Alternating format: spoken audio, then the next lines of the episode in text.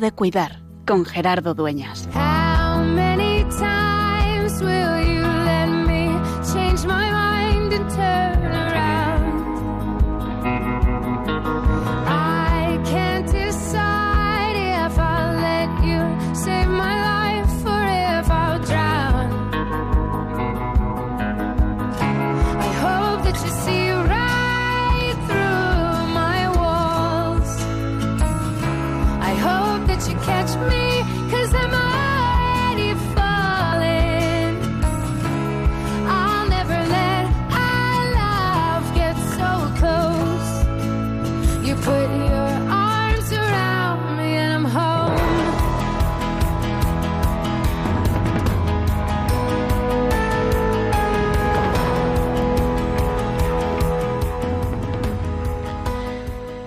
La vida nos ha sido regalada.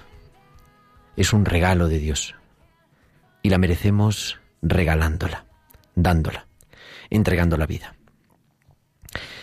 Hoy en este esta nueva aventura de tiempo de cuidar, no queremos fijar en tantos ejemplos de hermanos y hermanas nuestros que nos han precedido en el camino de la fe y de la entrega de la vida, y que han gastado y desgastado su vida en el servicio de quienes sufren la enfermedad y de quienes los cuidan. Todos estamos llamados, de una u otra manera, a entregar la vida, porque es lo que nos dijo Jesús a los discípulos en el discurso de la última cena. Como el Padre me ha amado, así os he amado yo. Permaneced en mi amor. Y el amor de Jesús, su distintivo, es que es un amor entregado, es un amor que se da, es un amor que se sacrifica, es decir, que se entrega hasta el final, que se hace oblación, ofrenda.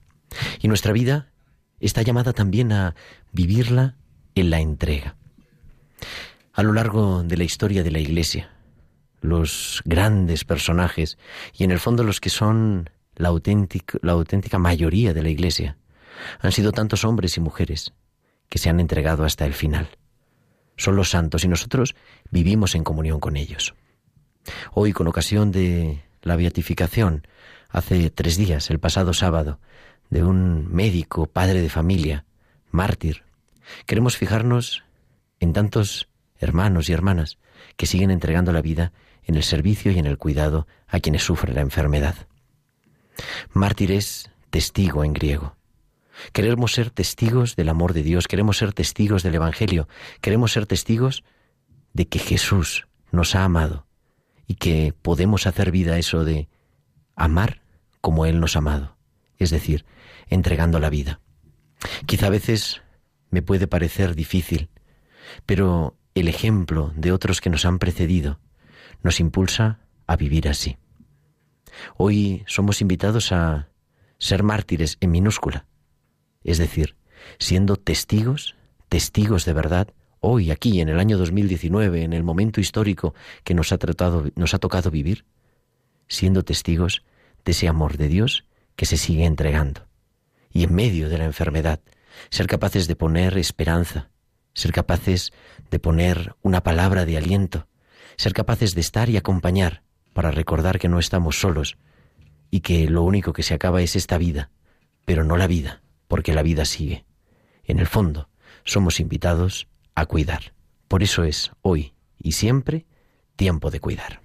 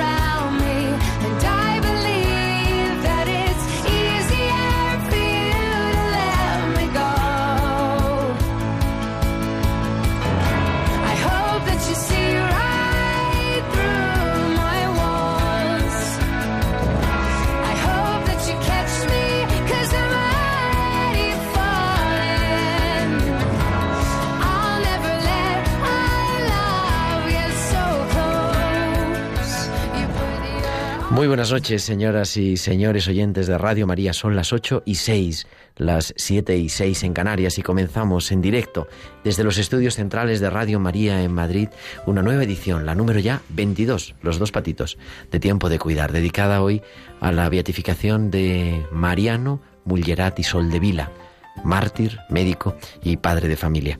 Y nos acompaña nuestro equipo, un equipo muy nutrido en esta noche tenemos, tengo aquí a mi derecha a Natalia Montero. Muy buenas noches, Natalia, ¿cómo estás? Buenas noches, Gerardo. Y enfrente de Natalia, a mi izquierda, está Isabel de Miguel. Buenas noches, Isabel. Buenas noches, Gerardo. Y nada, bienvenidas a las dos. Os te hemos echado de menos, Isabel, ¿eh? Pues sí, he hecho un poco de pellas estos días, pero bueno, he tenido, he tenido otras obligaciones, ¿eh? Bueno, nada, nada, nada. Te hemos echado de menos que no de más. Más vale que a uno echen de menos que de más. Yo también me he acordado de vosotros, por eso cada vez que puedo estoy aquí. Y al otro lado del cristal está nuestra querida eh, controladora, la que hace que todo esto suene fenomenal, Irene Kate Robinson. Buenas noches, Irene. Muy buenas noches, Gerardo. Y muchas cosas que contarles en el programa de hoy. Como decía, vamos a viajar hasta Tarragona. He tenido la suerte de estar en Tarragona el pasado sábado participando de la beatificación de María Mullerat y Soldevila, un médico fallecido en agosto de 1936, eh, que ha sido declarado, ha sido beatificado como mártir por el cardenal Becho, el prefecto de la Congregación para la Causa de los Santos, como representante del Santo Padre. Vamos a conocer su figura y luego tenemos una entrevista muy especial. Nos va a acompañar en el estudio un obispo, el obispo titular de Bigastro y auxiliar de Madrid, Monseñor Juan Antonio Martínez Camino, que es, pues como seguramente muchos de nuestros oyentes saben, un gran experto y un gran apasionado de los mártires y de manera especial de los mártires en España en el siglo XX. Tendremos esa suerte. Así que esperamos que nos escuchen, pero Irene, queremos también que entren en contacto con nosotros casi seguro que quieren que entre, pero tiene que dar al botón para que suene. Pueden comunicar con nosotros con sus comentarios en nuestro correo electrónico tiempo de cuidar arroba y en las redes sociales. En Facebook somos Radio María España y en Twitter arroba Radio María Spain. Y pueden publicar sus comentarios con el hashtag almohadilla tiempo de cuidar. Además, nos pueden enviar sus mensajes únicamente durante la emisión en directo del programa a nuestro WhatsApp 668-594-383. 668-594-383. 383. Pues ahí esperamos también sus mensajes y nos vamos ya con nuestra farmacéutica de guardia.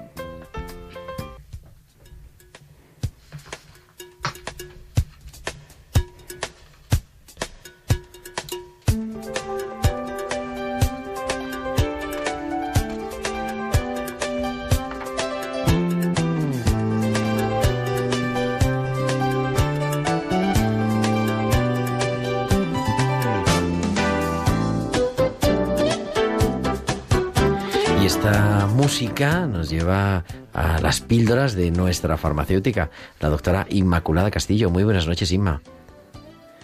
Uy, la tenemos ahí, al otro lado del teléfono, en directo, pero a ver si la podemos escuchar. Inma, muy buenas noches. ¿Me oyes? Ahora te oímos alto y claro. Ay, muy buenas noches, Gerardo, y muy buenas noches a todos. Hemos echado de menos a nuestra audiencia, que hacía dos semanas que no les escuchábamos, porque la semana pasada fue el día de San José y no tuvimos programa, pero ya volvemos con nuestras píldoras, no una píldora doble, porque no se puede uno sobremedicar, aunque no ha tomado la medicación, no, se puede doblar la no, dosis. No, mejor de una en una, de una en una. Bueno, pues hoy Inma nos viene a hablar eso de qué es entregar la vida al servicio de los enfermos. Esto es, como hoy dedicáis el programa al Beato Mariano Mullerat, pues vengo a comentar nada, una pequeña píldora de la entrega de, la propia vida al servicio de los enfermos. Pues ya en su día, eh, hermanos y colaboradores de la Orden Hospitalaria de San Juan de Dios fallecieron en Monrovia, en Liberia y en Lunsar, en Sierra Leona, tras una larga lucha contra el ébola, después de una vida atendiendo a los enfermos de la epidemia y bueno, esto abre una apertura en el proceso de beatificación. Esto supone una, una posible causa más para beatificación, el, el, perder o entregar la vida por el prójimo, por amor de, de Jesús. En Liberia fallecieron los tres hermanos de la orden, además de una religiosa de la comunidad de, la, de las misioneras de la Inmaculada que colaboraba con ellos. En Lunsar falleció un hermano y ocho colaboradores. En total, 18 personas que sabían que estaban exponiendo, eh, exponiendo su vida a la, a la muerte. El superior de la orden señaló en su día que se pusieron como ejemplo Siempre los llamó samaritanos de la hospitalidad o profetas de la hospital- hospitalidad, señalando que cuando se contagiaron tuvieron que cerrar los hospitales porque eran peligrosos o eran peligro en cuanto a foco de infección, sin que por ello cesara en su labor eh, eh, cuando se tuvieron que cerrar los hospitales, los hermanos de Sierra Leona iban de casa en casa a llevar la comida y la medicación a las personas que estaban en cuarentena, o sea, exponiendo, exponiéndose al contagio. Tienen, además ellos comentaban que tienen un cuarto voto de hospitalidad y que deben respetarlo incluso con peligro de la propia vida. Esta es una manera de testificar que la vida religiosa es un proyecto serio que a veces puede conllevar a la muerte. Además de estos dos hermanos, tienen, tenéis a otros muchos testigos de la caridad y del amor incondicional a los demás, en particular a los más necesitados. Muchas personas a lo largo de la, de la historia han entregado su vida al servicio de los enfermos. Ellos descubrieron que sirviendo al enfermo, servían a Dios, como también hizo el beato Mariano Mullerat, a quien dedicáis hoy el programa. Pues así es, Inma, a eso vamos allá. Así que muchísimas gracias por tus píldoras y nos escuchamos la semana que viene. Muchas gracias a vosotros. Buenas noches. Buenas noches, Inma. Hasta luego.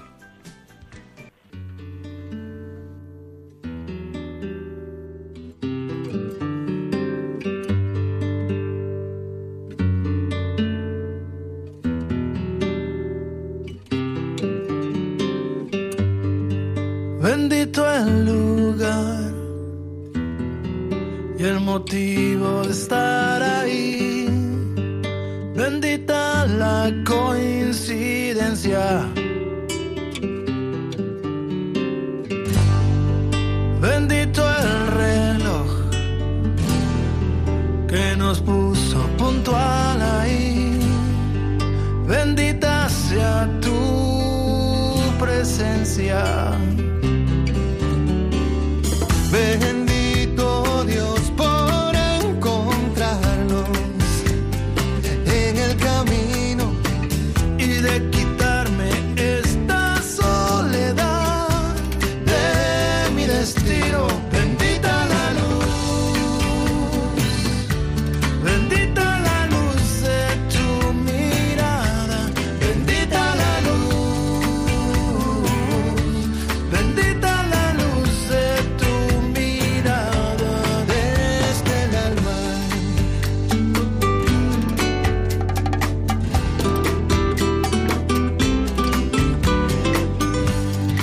Continuamos en directo las 8 y 13, las 7 y 13 en Canarias, en Tiempo de Cuidar. Y nos atiende amablemente al otro lado del teléfono desde Tarragona, Mosén Norbert Miracle. Buenas noches. Hola, buenas noches. Y muchísimas gracias por aceptar la llamada de Radio María de Tiempo de Cuidar. Muy bien. Mosén Norbert Miracle es canónigo de la Catedral de Tarragona, notario, actuario también de la fase diocesana del proceso de beatificación de María Mullerat y Soldevila, y bueno, y párroco y muchos otros cargos, pero ahora como, estamos... como la mayoría de sacerdotes eh, tenemos muchas ocupaciones. Y le- Gracias a Dios. Le agradezco muchísimo la presencia. Yo les decía a nuestros oyentes, eh, he tenido la suerte de estar el pasado sábado en la beatificación, en directo. eh, Sí, sí, sí. Vamos, no en directo, sino físicamente. En, Físicamente. en la catedral. Y es una figura que yo, la verdad, hace un mes desconocía. Este médico, este médico padre familia, mártir María Mullerat, pero a mí me ha apasionado. Y yo le quería preguntar a Norbert, hombre, así, para una persona que la primera noticia que tiene, mm, ¿quién es María Mullerat? Pues María Mullerat es un, como dices muy bien, es un médico, un médico de, pueblo, padre de familia y un extraordinario apóstol de- de Jesucristo, siendo pues un joven, un, joven y después siendo pues un padre, un esposo en su pueblo. Eh, coincidió con ese momento trágico de la, de la historia de España, de la persecución de la, de la revolución del 36, y María Mullerat, como tantos otros buenos católicos, en nuestra zona fue asesinado. Pero efectivamente, la vida, que es corta, porque murió a 39 años, la vida es corta, es ya de un ejemplo extraordinario de, de un, de un hombre eh, entregado a Cristo. ¿eh? Con una profundidad tremenda. Nos acaba, acaba de llegar, y, y, le saludamos también porque había un poquito de atasco, acaba de llegar José Luis Méndez, que es el codirector de este programa. Buenas noches, José Luis. Muy buenas noches a todos. Perdona, Norbert, estabas contándonos. A mí la verdad que me llamaba la atención, quizá porque uno proyecta un poco, ¿no? Pero dice, con 39 años, eh, Mullerat como tenía las cosas claras y además como era un auténtico médico de, desde el principio hasta el final. Pues sí, él es un médico de vocación muy, muy arraigada, ¿no? Él había nacido pues en un pequeño pueblo, Santa Coloma de Queral, después pasó a Reus, estudió con los hijos de la Sagrada Familia, un buen estudiante, y pudo estudiar medicina en Barcelona. Y en Barcelona, en la Universidad de Barcelona, pues fue, hizo una, un, una carrera brillante, lo hemos visto en sus notas, en sus trabajos, incluso algunas publicaciones que siendo ya, pues, diríamos ahora becario en el Hospital Clínic de Barcelona, realizó. Tenía seguramente una buena, un buen futuro profesional en, Barcelona, en el Hospital Clínic, pero él prefirió eh, regresar al mundo rural, donde tenía su prometida, donde él esperaba casarse, formar una familia, y así lo hizo. Esta pequeña localidad, Arbeca, entonces tenía unos 3.000 habitantes, eh, es del arzobispado de Tarragona, pero está ya, ya muy cerca de Lleida. Uh -huh. Y allí pues, pues se instaló como médico, médico de pueblo. Y no solo en Arbeca, sino también algunos de los pueblos vecinos también los atendía, ¿no? Y, y allí eh, realizó pues, pues este trabajo de médico muy, muy Uh, bien en el sentido no solo profesional como buen médico, sino también como un buen cristiano, ayudando a las familias que no podían pagar uh, las consultas, porque como sabéis, pues en esos años no, no, no existía la seguridad social, ¿no? Y por tanto el médico cobraba, pero él muchas veces no, no, no cobraba, y, no solo esto, sino que, que procuraba hacer limosna a las familias de, de, de, los enfermos más necesitados. Esto está bien documentado, los testimonios uh -huh. familiares de, de, algunos de los enfermos así nos lo contaron, ¿no? Pero además, no solo como médico, sino que también, pues, en la parroquia fue un verdadero apóstol, apóstol de la obra de ejercicios parroquiales y, y procurando que muchos jóvenes del pueblo hiciesen ejercicios, espirituales, vaya, un, una persona muy, muy apóstol. Y también mm, haciendo una, una, revista local, en aquel tiempo, pues bueno, era frecuente que hubiesen revistas de grupos en muchas partes, ¿no? de grupos uh, extremistas o anticlericales, y él comprendió que era muy necesario que hubiese una buena prensa, una prensa católica, cristiana, que formase a, lo, a la juventud, y que lo hiciese desde unos principios um, uh, católicos 100%, pero a la vez también muy, uh, muy enraizados en, el, en, la, en, la, en la cultura de, de, de, de, nuestro pueblo, ¿no? de Cataluña. Y él pues, se dedicó también a esto. Incluso fue un tiempo alcalde, alcalde uh -huh. de la población. Seis años, creo, ¿no? Exacto. Y como alcalde todas las realizaciones fueron también muy positivas, ¿no? Eh, cuestiones relacionadas con la higiene, con la salubridad de la, del agua, con la mejora de, de, las condiciones de vida de las personas, con edificios destinados a la cultura, etc. Un, hombre excelente. Claro, llegó el, desastre del 36 y María Mullerat pues tenía, podríamos decir, la, la, todos los números para ser asesinado por católico, ciertamente, ¿eh?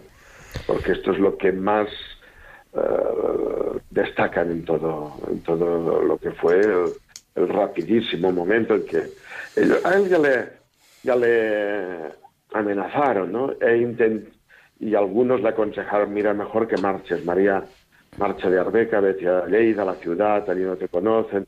Y se marchaba, pero Y llegaba, dicen, Eh, dicen que llegó a coger el coche, ¿no? Iba sí, sí, para llegó- salir. llegó a coger el coche para irse, pues para irse con la, ah, es que te matarán porque se está comentando que van a matar a los a los que a los hombres que son pues de de, de- de orden y católicos, pero entonces él recapacitó y dijo, "Oye, no puedo marcharme, tengo tengo enfermos que atender y se quedó. Y se quedó. Y ejerció la medicina hasta el último momento de su vida. Sí, sí, sí. Esto es una de las cosas muy hermosas, ¿no? De- del momento final del martirio, porque, fíjate, hay tres, tres hechos que, que son muy hermosos, ¿no? Uno es que cuando ya lo han detenido y lo han llevado al, al lugar donde está preso con otros con otros compañeros de- del pueblo de Arbeca, pues uno de los milicianos le dispara el arma y se, y, y se hiere él mismo, pues. Y entonces el doctor Mullerat rápidamente atiende y le cura de, de la, la herida que, que el miliciano se ha producido él mismo, ¿no? Lo atendió y lo curó. Después, otro, otra cosa hermosa. Eh, en el momento que ya están subiéndolos al camión para llevarlos a las afueras del pueblo y asesinarlos, llega una mujer, esposa de uno de los milicianos, diciendo eh, que tiene al niño enfermo y el doctor, porque era el médico suyo, doctor, el niño, tengo al niño, el hijo que está enfermo, y él dice, a ver, dadme un, papel que, que le haga una receta. Y le hizo la receta, lo dio al padre, al padre que después, al cabo de unos minutos, le mató. Y también en ese momento dijo, y necesito también apuntar la lista, hacer la lista de los enfermos que yo mañana tenía que visitar.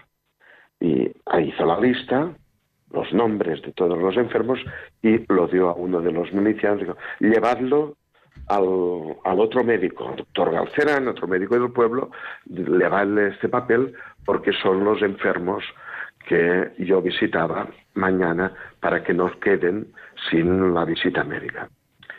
Son pequeños detalles Pequeños de un detalles médico de- entregado a su vocación mm, de, de- de- asistencia a los demás y a una vocación cristiana, clarísimamente extraordinaria, ¿no?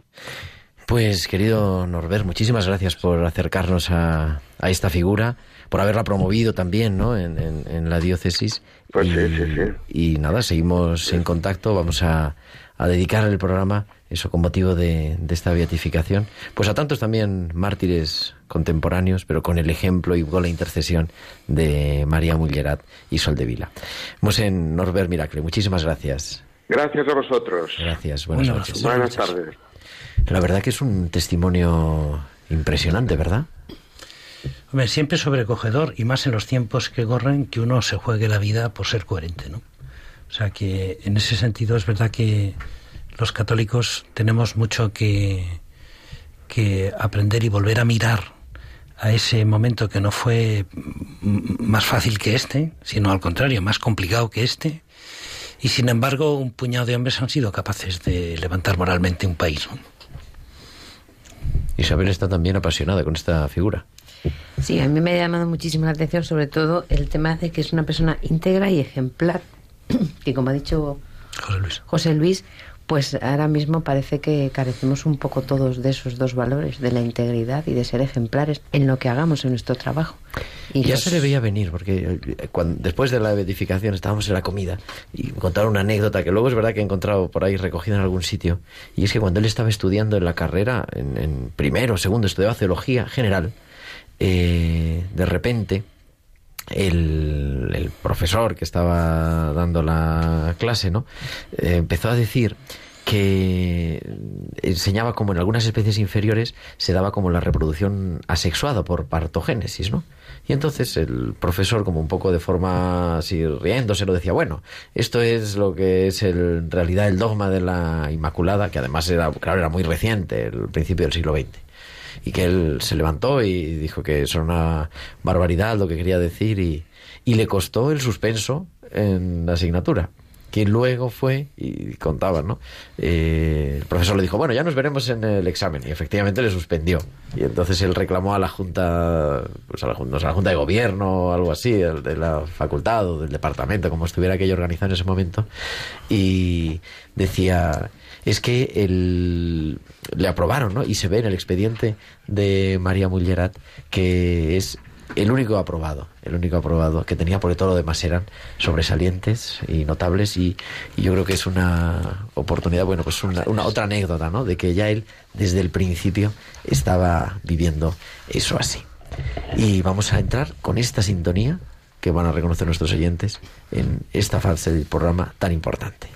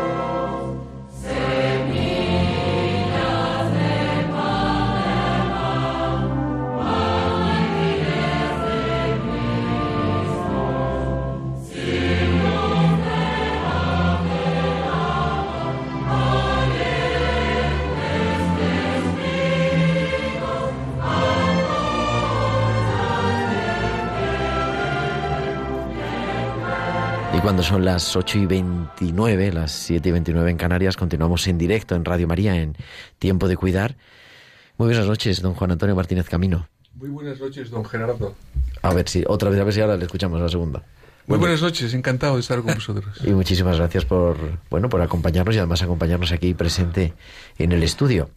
Hemos estado, hemos tenido la suerte de estar los dos en, en la beatificación en Tarragona de María Mullerat, una beatificación que además, como todo acto de, de un santo o de un beato, tiene una dimensión evidentemente universal y el Papa, en el Ángelus, recogió estas palabras que vamos a escuchar.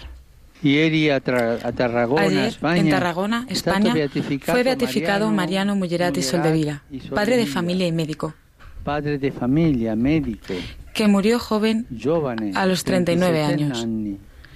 Él se hizo cargo de los, de los sufrimientos físicos y morales de sus hermanos, testimoniando en el martirio el primado de la caridad y del perdón. Es un ejemplo de per perdón para todos nosotros, que tanto nos cuesta perdonar. Que interceda por nosotros y nos ayude a recorrer los caminos del amor y la fraternidad, a pesar de las dificultades y de la tribulación. Un aplauso, Un aplauso para el nuevo beato. Y pedía el Papa Francisco, así de manera espontánea también, ¿no? Un aplauso. Y tenemos un minuto, y ahora hablamos ya con don Juan Antonio, un minuto de un extracto, de un trocito de la homilía que el cardenal Bechu, el, el representante del Santo Padre en la beatificación en la Catedral de Tarragona, hizo referencia, referencia a, a este beato. A pesar de que su tiempo se caracterizó por una fuerte oleada de odio persecutorio contra el cristianismo y contra aquellos que testimoniaban la fe con las obras de misericordia, él rechazó huir y permaneció en su lugar. Continuó desarrollando con espíritu evangélico su misión de médico en favor de los necesitados. al cuidado del, del cuerpo de los enfermos más graves, asociaba el cuidado espiritual, preparándolos para recibir los sacramentos. Al mismo tiempo que no dejaba de prestar gratuitamente las atenciones médicas a los pobres. Se convirtió así en un auténtico apóstol que difundía a su alrededor el perfume de la caridad de Cristo. Eran las parábolas, las palabras del cardenal Becho en la homilía de beatificación, que pues es ocasión también y un honor para nuestro programa que don Juan Antonio está aquí. Todo el mundo lo conoce, pero Natalia, que es una periodista de primera, eh, siempre que viene un gran personaje nos hace una presentación y vamos a conocer quién Eh, era. sí, quién es. Gerardo, vamos a hacer una pequeña biografía de don Juan Antonio. Eh, don Juan Antonio nace el 3 de enero de 1953 en Marcenado, Asturias. Cursó el bachillerato en el Seminario Menor Pontificio de Comillas, Cantabria, y en 1976 se licenció en Filosofía y Letras por la Universidad de Valladolid. En 1974 ingresó en el noviciado de la Compañía de Jesús e inició los estudios de teología en la Universidad Pontificia Comillas de Madrid. Su doctorado no llegó hasta 1990 en la Facultad de Filosofía y Teología de Frankfurt. El 24 de mayo de 1980 recibe la ordenación sacerdotal de manos de Monseñor José Delicado Baeza, arzobispo de Valladolid en ese momento, y a partir de aquí hasta 2003 ha sido rector, profesor de teología y secretario general y portavoz de la Conferencia Episcopal Española de 2013 a dos- de 2003 a 2013. El 19 de enero de 2008 recibió la ordenación episcopal en la Catedral de Santa María, la Real de la Almudena, de manos del cardenal Rouco Valera. Varela. Todos lo conocen y además le conocen sobradamente, pero además es un apasionado de los mártires. Bueno, efectivamente, apasionado de los mártires, trato de, de recoger dos impulsos.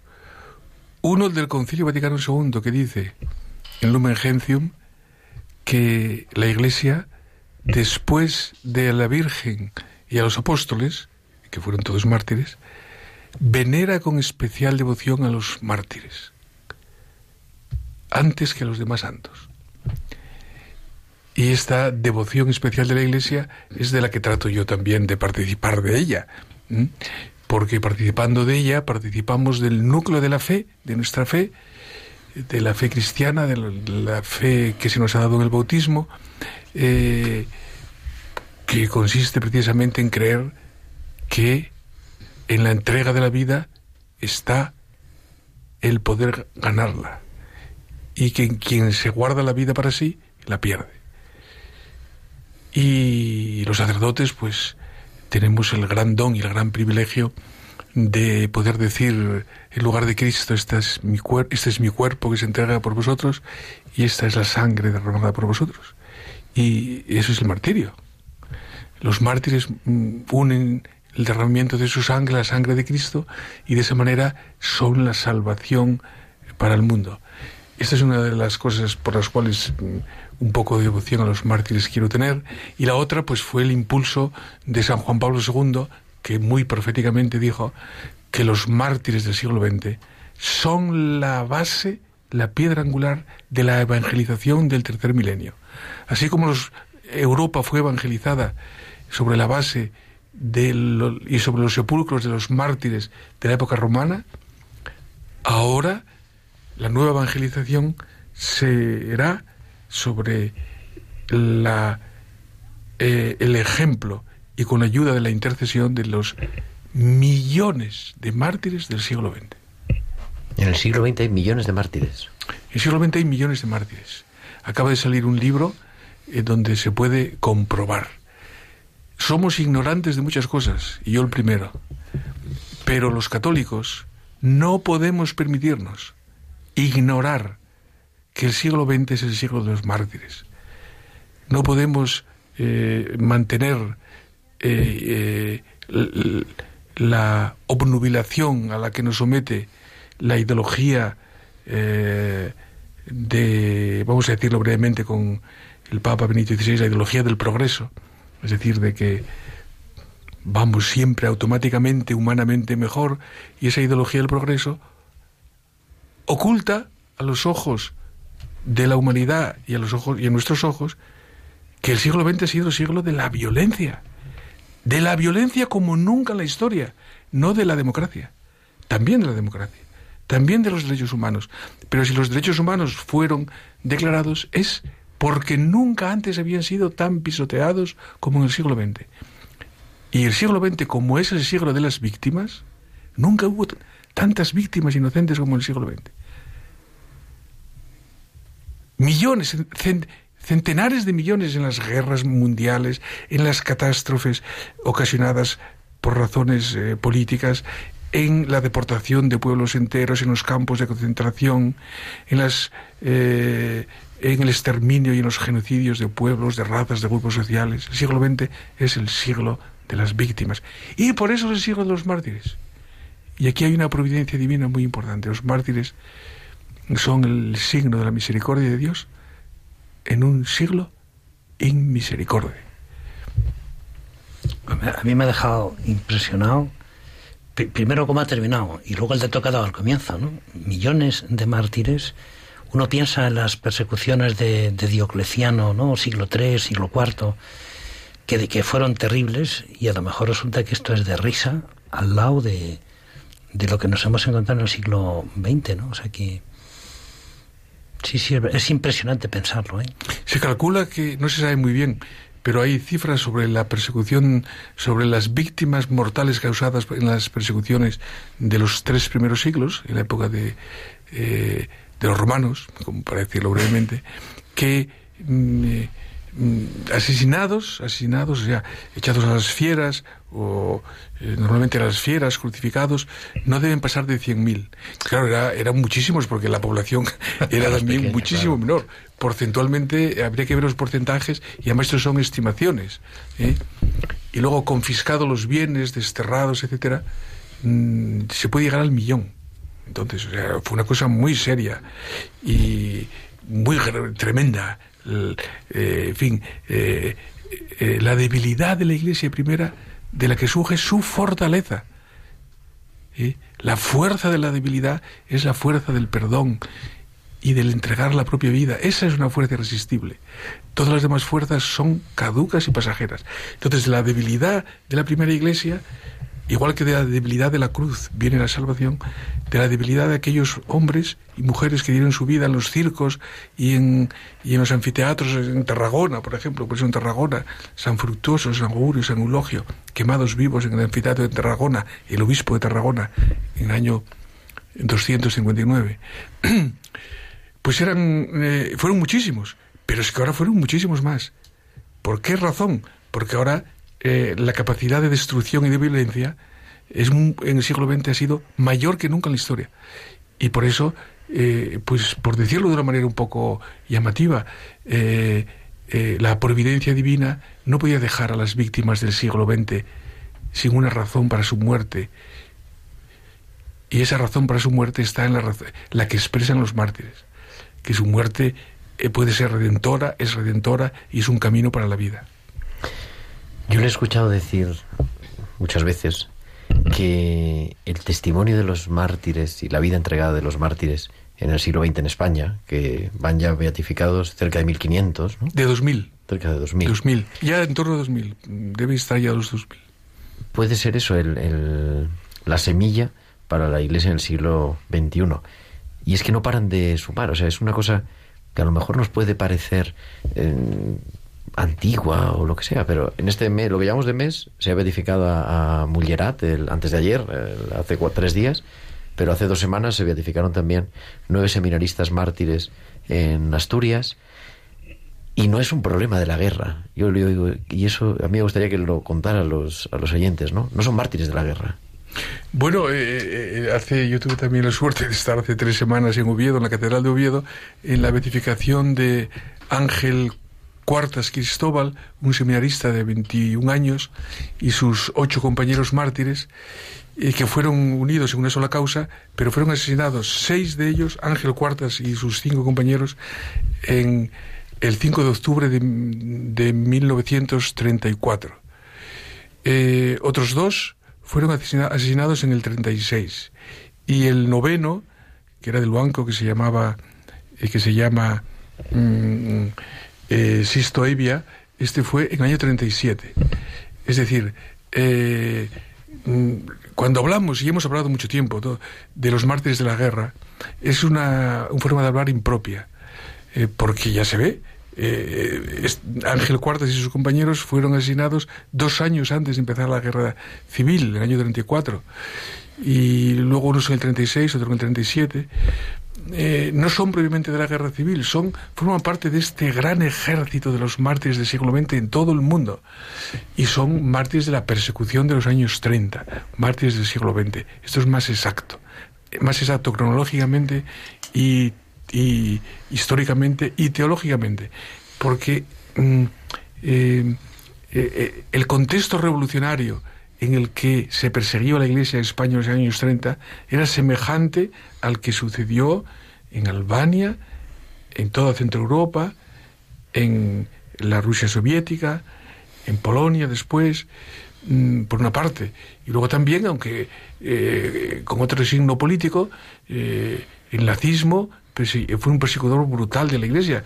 Eh, el nazi, eh, los nazis asesinaron, Hitler asesinó en Polonia a más de 3.000 sacerdotes polacos, por ser sacerdotes. ¿Mm? Eh, son los totalitarismos del siglo XX, los que han pretendido dar una solución total a los problemas del hombre.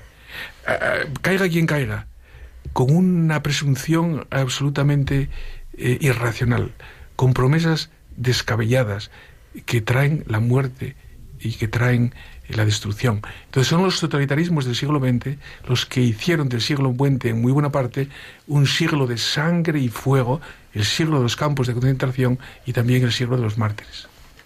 Pero yo me quedo en medio de todas estas, estas afirmaciones que son ve- verdades como puños y que yo creo que es muy importante repetir ¿eh? para que tengamos los católicos conciencia de que estamos jugando este partido y no estamos solos. Hay gente que nos ha precedido en la parte más dura del partido. Nosotros estamos con el partido ganado y en el tiempo de descuento, ¿no? Pero es verdad, a mí me llama mucho la atención que en un año profundamente inmisericordia en todos los sentidos, sin embargo, tenemos ahí una fuente a la que mirar para, para aprender lo que significa misericordia quiero y no sacrificios, ¿no? Que quizá en este tiempo de cuaresma podría ser fantástico hacer el propósito de leer algo de los mártires del siglo, del siglo XX, ¿no? Porque es verdad que hay muchos elementos históricos paralelos en muchas situaciones y dices, es verdad, los, totalitarismos son extraordinariamente peligrosos, son fuente de muerte. Y lo que pasa es que aquí cuentan con la ventaja de que estos muertos después abogan por los, por los verdugos. ¿no? Sí, a nosotros a la Iglesia lo que le importa, yo he hecho referencia a estas cuestiones de tipo histórico y político para responder a la pregunta de Gerardo, eh, pero la Iglesia cuando beatifica a sus hijos mártires no se preocupa de quiénes los han matado. En ninguna de estas homilías se menciona los nombres, los saben, lo sabemos. Eh, eh, ni nos acordamos de los nombres de los verdugos de los que mataron, los que asesinaron a los cristianos, a, a, a Pedro, a Sisto, a Cornelio, a Cipriano, a Fructuoso, a los primeros, a Inés, a Cecilia, a Anastasia, todos son mártires. Nos acordamos de ellos, porque ellos son vencedores con Cristo. Y la Iglesia no, mm, no tiene un interés político directo. Solo sabemos que si nosotros eh, veneramos a los mártires, eh, seremos capaces de eh, introducir en la dinámica de la vida de los pueblos un factor de paz, de reconciliación y de perdón. Ellos son la razón por la cual el siglo XX, los mártires cristianos y también otras personas que, que dieron su vida, al menos sin odio, sin odio. La cuestión está en el odio. ¿eh? Sin odio a, a sus verdugos, estos son los que dan sentido a la humanidad. Gracias a ellos, gracias a ellos la humanidad puede levantar la cabeza. Y la Iglesia, de manera especial, la Iglesia, la Iglesia que lo que decía al principio, venera a los mártires de modo especial, porque en ellos está el corazón de la fe. Somos cristianos. ¿Cómo se sabe si somos cristianos? Yo soy capaz de perdonar a quienes me hacen el mal, pero perdonar, ¿eh? no olvidar, o sea, no ser tontos y no, es que me hacen el bien, no, me hacen el mal, me van a matar. Este Mullerat le iban a matar y él fue sabía que le iban a matar y, y, y- y todavía como llevaba algodones y jeringuillas que nos enseñaron el otro día en el bolsillo pues todavía curó a uno de los que iban a matar que se había hecho una herida Mm, entonces esta dinámica de el perdón como nuevo principio que rompe la dinámica del odio y de la violencia del pecado y de la muerte. Por lo tanto, esto es lo que la Iglesia ve en los mártires como ve en la cruz de Cristo. Hay un teólogo eh, alemán que se convirtió del protestantismo, que ha escrito muchísimo sobre el martirio, que se llama Eric Peterson, eh, y murió en los años 60. Entonces él dice que es la muerte de Cristo la que viene sobre los mártires. Nosotros hemos sido bautizados en la muerte de Cristo. No nos puede coger de sorpresa el martirio. El martirio de sangre, que es para algunos elegidos, aunque sean muchos, pero nuestro martirio diario de perdonar al enemigo que lo tienes en casa muchas veces, porque es tu mujer, o tu marido, o tu marido, o tus hijos, ¿qué tal? O el cura de la parroquia de lado que te hace que no, eh, que en fin, que hace sus cosas y que a ti no te gustan. ¿eh? Digo, por- porque está no solamente. Entonces, toda esta dinámica del perdón y de la- es la que los mártires hacen realidad en, en los momentos fuertes de la historia de la Iglesia. Y por eso, eh, efectivamente, ahora en la cuaresma, conocer la historia de los mártires, tenerles devoción y saber que ellos son nuestros mejores aliados es fundamental. Para la batalla, porque eso de que estamos fuera de, fuera de tiempo, todavía la batalla está en marcha, el partido no se ha acabado. Estamos, estamos en marcha todavía en ella. Dicen las, pues casi las actas martiriales, ¿no? Que Mariano Mullerat se despidió de su mujer cuando, cuando le llevaron a declarar, podríamos decir, a ese semijuicio, eh, de su mujer diciéndole, Dolores, perdónalos como yo les perdono. Y que además en el camión, cuando iba por allí, se lo iba diciendo a- también a sus compañeros, ¿no? Porque hay un compañero que, uno de los que iban a llevar, por lo visto, sobrevivió y es el que nos ha contado, ¿no? Como ese perdón hasta el final. Mm. Sí, este, este, por ejemplo, también, vamos, en el siglo XX, además, los mártires del siglo XX eh, mm, se caracterizan también especialmente por la explicitud del perdón. Hay una historia del martirio a lo largo de, de toda la historia de la Iglesia. Siempre ha habido mártires en la Iglesia, siempre. Eh, y hay una historia que ha hecho un francés que se llama Leclerc, que son 14 volúmenes, la historia de los mártires. Y entonces ha habido uno que lo ha estudiado, yo no lo he hecho, pero lo he leído en otro que lo ha estudiado, y viendo esa historia, 17 volúmenes de todos los mártires a lo largo del tiempo, no son muchos los casos que al menos en esa historia aparecen, aparece el perdón que los mártires otorgan a sus verdugos y que piden perdón para ellos a los demás. No son muchos. No pasan de 20 o 30. Son un- En cambio, en el siglo XX son casi todos, casi todas las historias que conocemos, aparece esta historia. Entre los seminaristas de Oviedo, Sisto Evia, hijo de un maquinista de, de, un barco de pesca, que echaban el carbón al barco y el carbón que caía, él buceando lo cogía para llevárselo a su madre, porque eran varios hermanos, y cogía el carbón que caía al mar para llevárselo a su madre. Eh, había visto cómo habían matado a sus compañeros del año 34.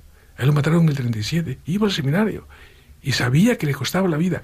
Y cuando ya le cogieron para llevarlo obligatoriamente al frente, lo mataron en el frente, no, no luchando, sino que se enteraron los compañeros de que era seminarista y unos cuantos y lo mataron, porque ser seminarista era pena de muerte. Eh, lo mataron estando sentado merendando. Y cuando ya se va para allá, sabe, le dice a su madre, eh, madre, si a mí me pasa algo, ustedes tienen que perdonar. ¿Eh? Es una cosa admirable. Los mártires de Barbastro, que aparecen en en esa película Un Dios prohibido, que han dejado escrito en papeles de chocolate, de envoltores de chocolate y tal, lo que estuvieron viviendo durante un mes, eh, que aparece el perdón continuamente. Padre, perdónales, esto es, es la, es la, la, la prueba de una fe viva. Pues querido don Juan Antonio, el tiempo en la radio es, es oro, pero le agradecemos porque su tiempo es doble oro. Y le agradecemos que nos haya acercado a vivir esto, que, que lo podamos eh, pues seguir compartiendo, que lo podamos meditar, que nuestros oyentes puedan profundizar en eso y que se acerque también a los sepulcros de los mártires, a los museos de mártires que hay un montón, por ejemplo. En, Madrid Barbastro. tenemos una guía. En Madrid tenemos la guía. Los que nos llegan de Madrid, tenemos el arzobispado editado una guía donde están los sepulcros de los 400 santos y beatos mártires del siglo XX en Madrid. Muchos de ellos no se sabe dónde están, la mitad no se sabe dónde están, pero de uno se conserva el sepulcro, nadie sabe dónde están, están en esquinas en las iglesias, eh, pero hemos hecho una, para eso hemos hecho una guía con el metro, con el GPS y con el autobús para ir a esos lugares. Pues como una manera de peregrinar. Se llama Guía Memoriae Martyrum, los santos y beatos mártires del siglo XX en Madrid. Muchísimas gracias, don Juan Antonio Martínez Camino, obispo titular de Bigastro y auxiliar de Madrid, y pues por estar aquí, por acompañarnos, por su sabiduría y siempre por su amistad. Muchas gracias, buenas noches. Gracias a vosotros, encantado.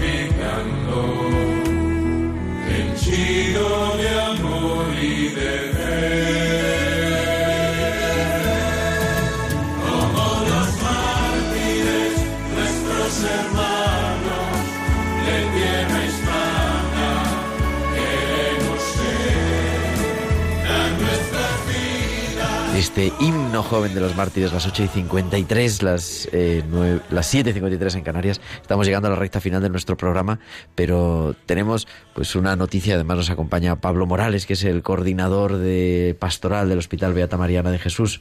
Buenas noches, Pablo.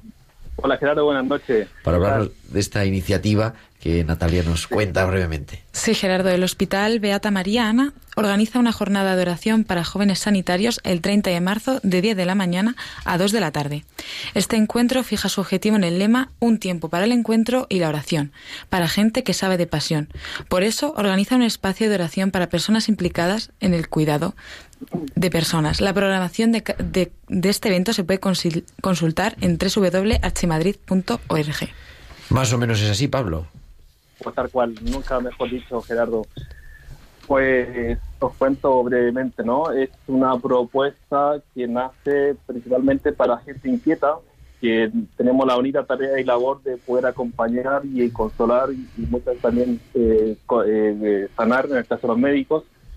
Y la idea es prepararnos para Semana Santa, dejando un tiempo de más tranquilidad, de mayor reposo y oración sobre todo, para prepararnos a celebrar lo que viene, ¿no? Que es la Semana Santa. Así que la propuesta es esa, la hemos preparado con mucha ilusión, con muchas ganas, eh, porque creemos que es, nos merecemos un tiempo, ¿no? Para aquellos que tenemos esta labor, para poder dejarnos empapar y, ¿no? Y acompañar por, por quien nos sostiene, ¿no? En este caso que es la experiencia de Dios. Y aunque lo pongamos en nuestro Twitter con el hashtag Tiempo de Cuidar, nuestros oyentes de Madrid o de las cercanías, ¿cómo pueden ir? ¿Qué tienen que hacer? Pues es muy simple, pues eh, si bien ya lo, lo que como tú dices la información ya está por ahí las redes sociales, es simplemente mandarme, mandándonos un correo electrónico diciendo que desea participar en la jornada y el correo electrónico es- el correo electrónico es pmorales.hbma arroba, arroba hospitalarias.es. P. Morales de Pablo Morales punto HBMA, Hospital Beata Mariana, arroba, hospitalares.es. punto es.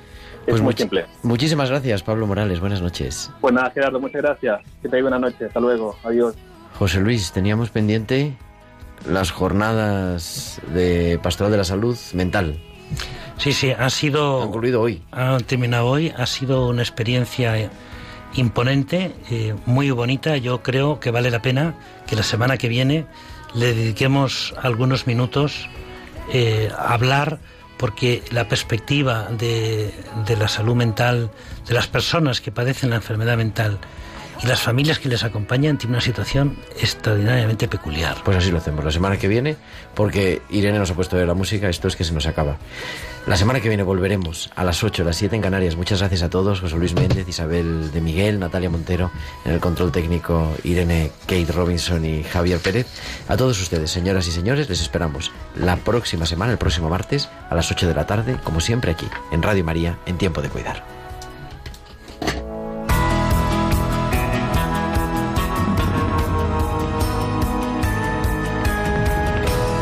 Tiempo de cuidar con Gerardo Dueñas.